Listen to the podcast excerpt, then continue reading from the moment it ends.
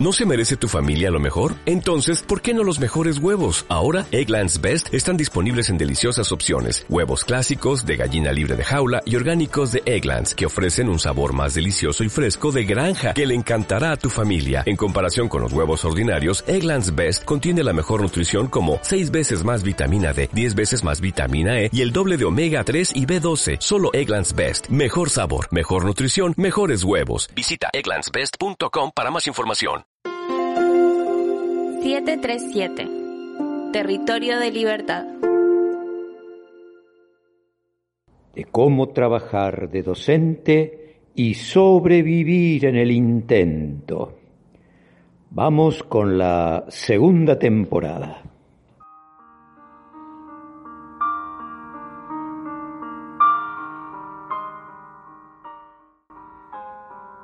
Te cuento que que tengo el problema que tenemos todos con la máscara, ¿no? Lo principal es no poder escuchar a mis alumnos y volver a preguntarles 20 veces lo mismo porque no los escucho o que ellos me vuelven a decir que lo puedo decir de nuevo, explicar de nuevo porque no me escuchan.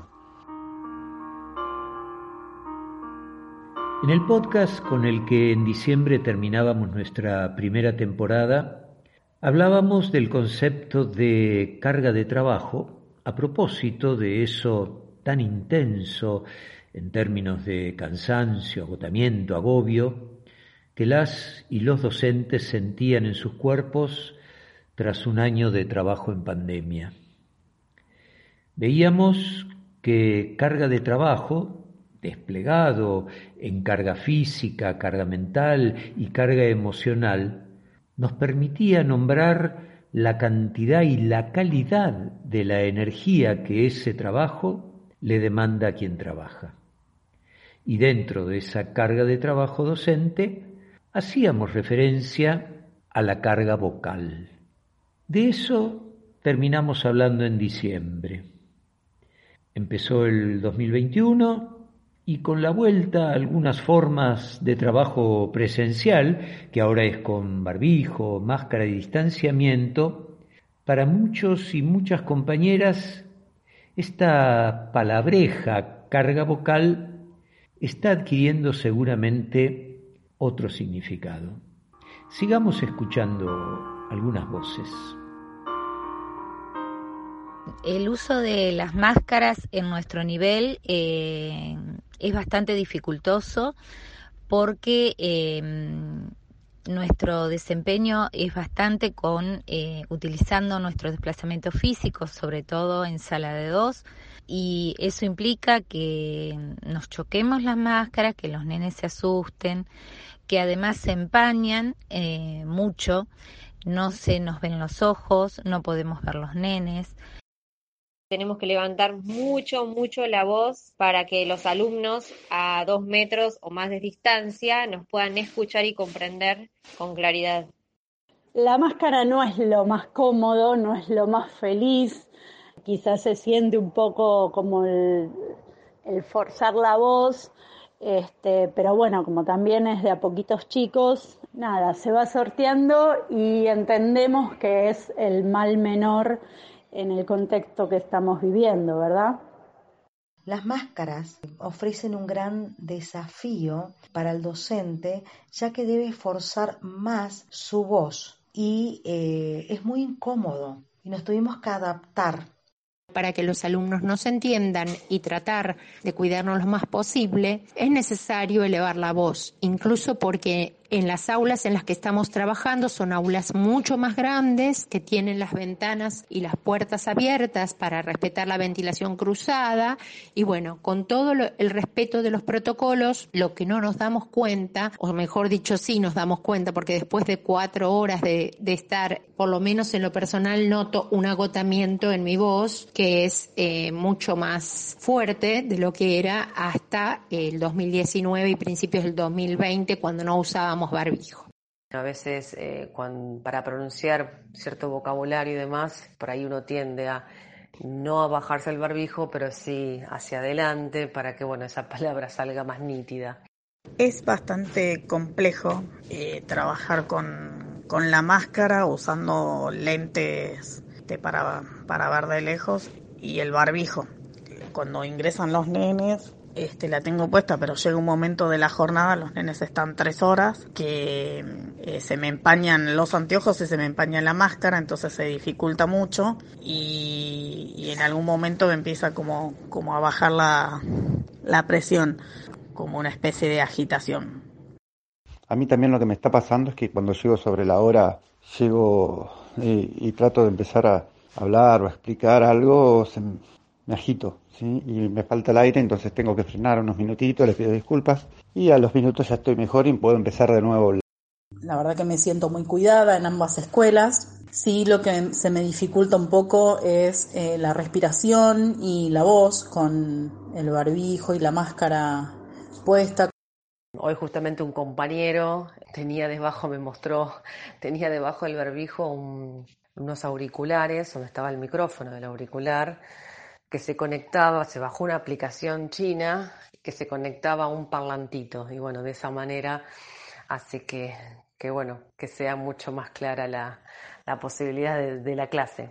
Trabajo en tres jardines y la verdad que fue un desafío muy grande poder dar clases de música con el barbijo y la máscara. Eh, las estrategias que utilicé eh, en contacto con los niños es eh, con la expresión corporal y con la mirada para que ellos me puedan comprender mientras les canto una canción que cuesta muchísimo porque, porque bueno, escuchan, escuchan muy poco mi voz y al final de dar clases termino con, con picazón en la garganta del esfuerzo que, que hago para, para poderme expresar. La voz del docente, su manejo, su cuidado, Sabemos que históricamente no ha tenido mucho espacio ni ha estado enfatizada su importancia a la hora de formar a los y las futuras trabajadoras docentes. Pero hoy en esta situación que vivimos se hace imprescindible que cada uno y cada una preste atención al uso de su voz y tome recaudos y cuidados antes durante y después de cada clase. Vienen en nuestra ayuda muchos materiales que circulan, producidos desde los campos disciplinares que toman la voz como objeto de estudio. En este sentido, en una nota aparecida en 737 unas semanas atrás, que se titula justamente La voz en la nueva presencialidad, Claudia y Janina, fonoaudiólogas de los centros de salud de Suteba, hacen una muy interesante mirada sobre este tema y aportan ejemplos, sugerencias, consejos. Ahora bien, el interrogante que subyace en los relatos que escuchamos, cómo seguir educando y al mismo tiempo preservar la voz, también puede ser abordado desde la perspectiva que toma este podcast, que es la conceptualización sobre el trabajo. Veamos. Siempre hemos sabido que en tanto el núcleo de nuestro trabajo es la comunicación con las y los estudiantes, la utilización de la voz es central en nuestro trabajo. El problema es que este reconocimiento ha estado encubierto, metamorfoseado, diríamos, en la fórmula de decir que la voz es nuestro instrumento de trabajo, algo contra lo que los compañeros y compañeras del área de salud laboral de Suteba han batallado incansablemente. Porque un instrumento es algo que media entre el sujeto trabajador y el objeto de su trabajo. Es una cosa, una cosa externa a él. Considerar la voz que es parte de la corporeidad de ese ser humano que trabaja, como un instrumento, es cosificar ese cuerpo, es de alguna manera deshumanizar a ese trabajador.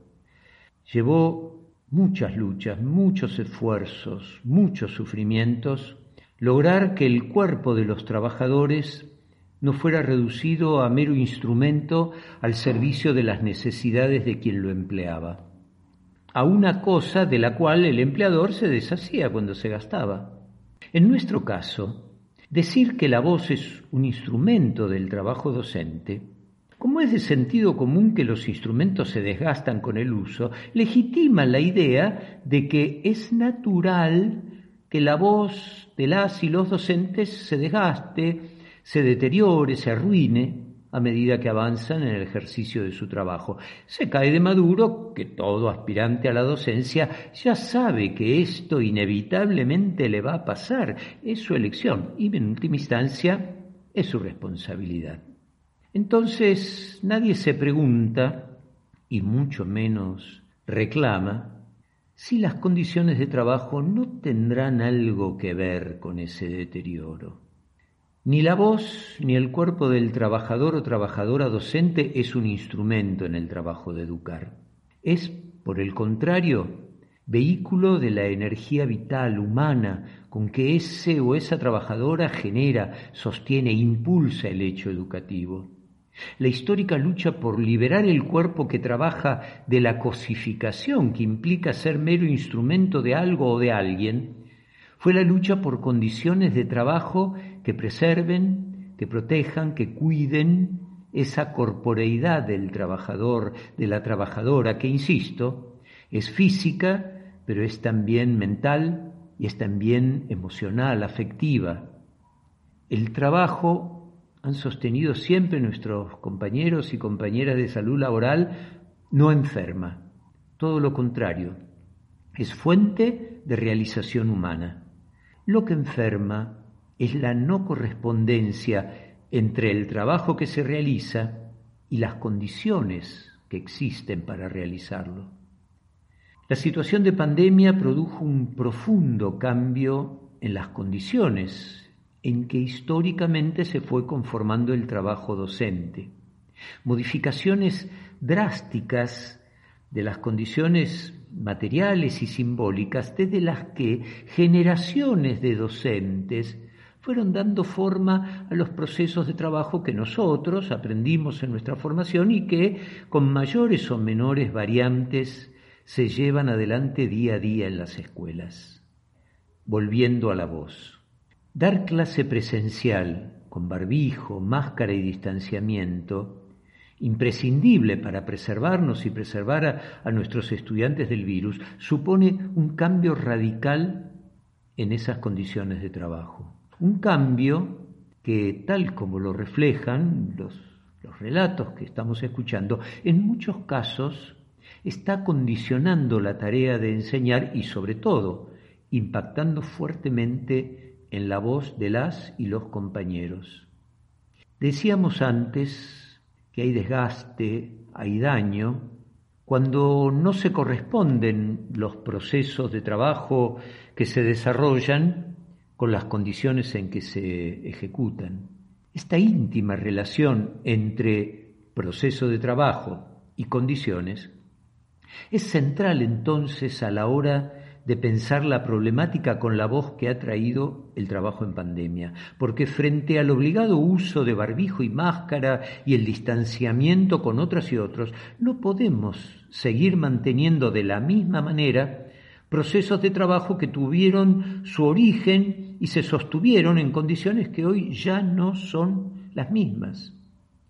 Así como cada docente, individual y en colectivo, el año pasado, a la hora de inventar una educación en la no presencialidad, que fue eso lo que se inventó, tuvo que lidiar con las imágenes de escuela y de clase que fuimos naturalizando, internalizando desde nuestro ingreso como alumnas y alumnos al jardín, hoy, en una nueva forma de presencialidad, tenemos que lidiar seguramente con algunas cosas sobre cómo enseñar, que las dábamos por obvias, pero que con estas condiciones no funcionan. Se hace necesario repensar cómo dar clase con una máscara, con barbijo, docente y estudiantes, manteniendo y haciendo mantener distancia entre los cuerpos, con menos alumnos, eso sí, con puertas y ventanas abiertas y la consecuente invasión sonora o de motivos de distracción que eso habilita. ¿Para qué aspectos de los contenidos utilizar una exposición oral y cuáles otros trabajar con otro tipo de materiales? Y en el caso de una alternancia entre presencialidad y virtualidad. ¿Para qué aspectos aprovechar el momento donde estamos en el aula con, con ellas y ellos? ¿Qué actividades proponer? ¿Con qué consignas que no impliquen para docentes y estudiantes una demasiado prolongada situación de habla o escucha? ¿Cómo organizar los tiempos? ¿Qué priorizar?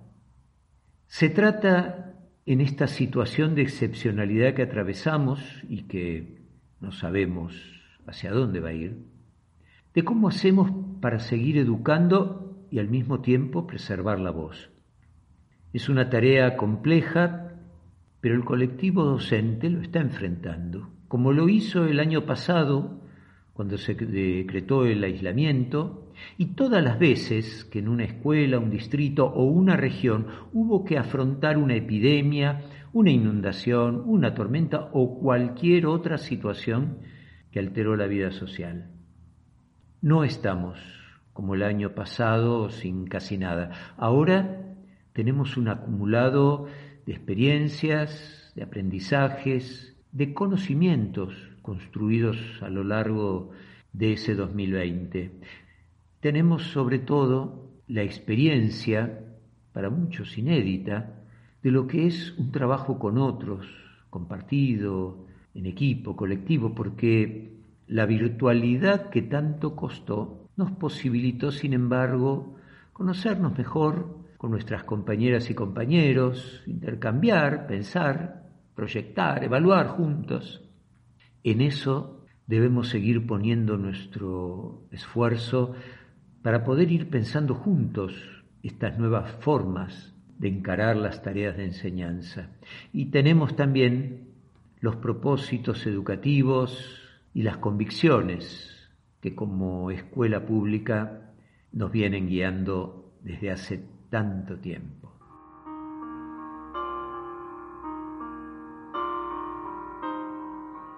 Si alguien me pregunta si es mejor la virtualidad o la presencialidad, obviamente 100% la presencialidad. Pero sí hay que reconocer que eh, en tiempos de pandemia sostener la educación dentro de las aulas es un gran desafío. Encuentro, al ser grupos reducidos, una mayor calidad educativa, porque puede ser, eh, puedo estar atenta mucho más tiempo a, a, los chicos puntualmente, a detectar con mayor facilidad alguna dificultad que tengan con el aprendizaje.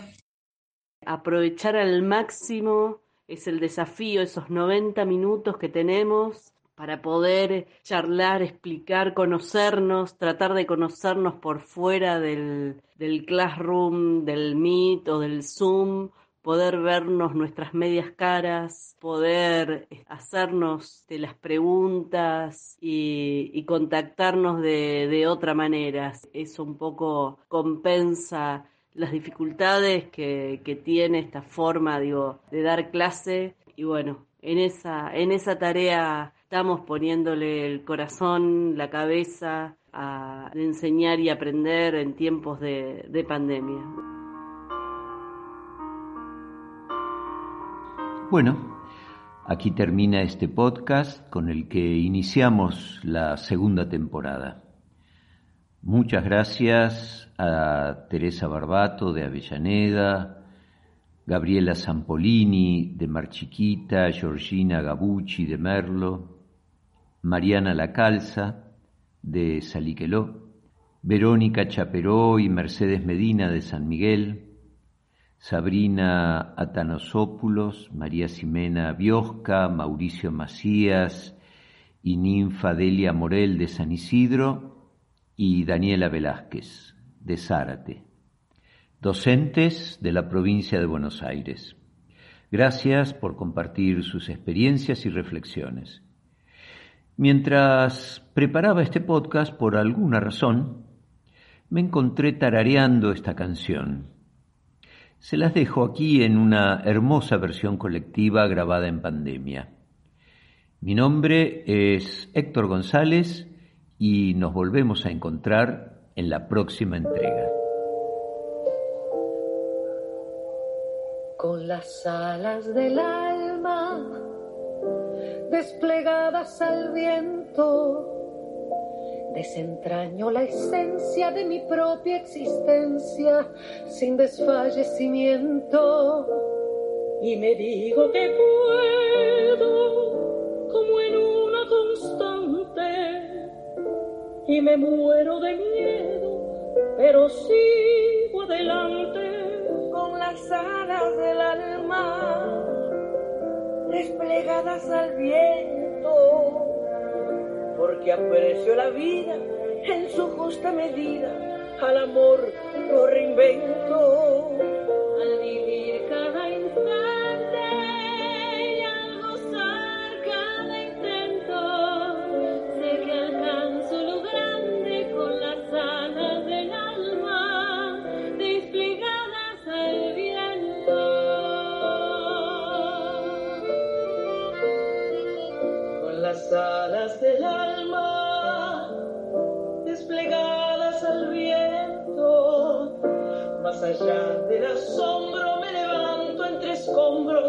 sin perder el aliento.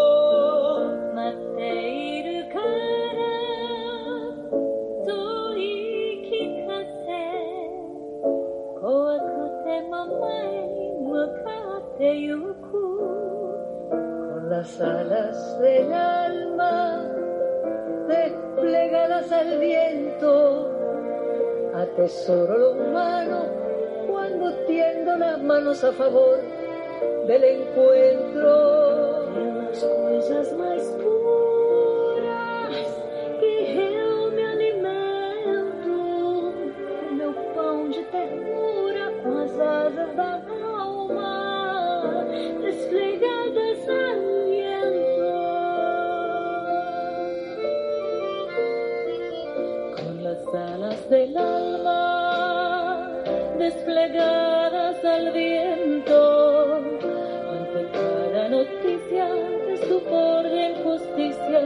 me desangro por dentro.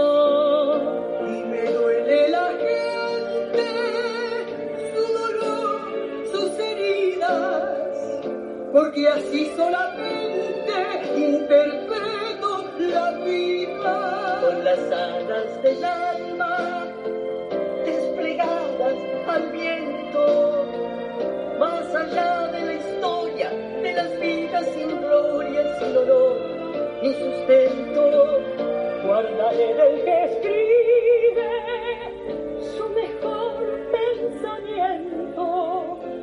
Quiero amar a quien